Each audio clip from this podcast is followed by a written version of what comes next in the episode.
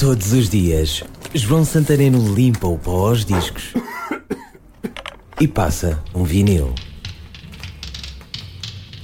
Se em 1973 os Genesis estavam nos píncaros do rock sinfónico, em 1986 atingiam o top da popularidade. Com música pop, claro. Peter Gabriel já tinha deixado a banda há pouco mais de 10 anos. Phil Collins era o vocalista e o elemento mais popular. Invisible Touch, o nome do LP. Uns toques meio sinfónicos para agradar aos fãs mais antigos. O single de abertura, com o mesmo nome, foi um sucesso. Pelo meio, temas com letras de cariz social.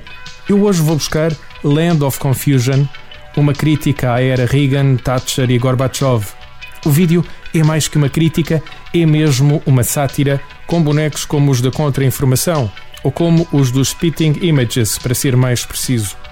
Gostei deste LP, comprei-o, lembro-me de tocar na rádio pelo menos quatro temas dele, todos do lado A. Este é o que tem mais power.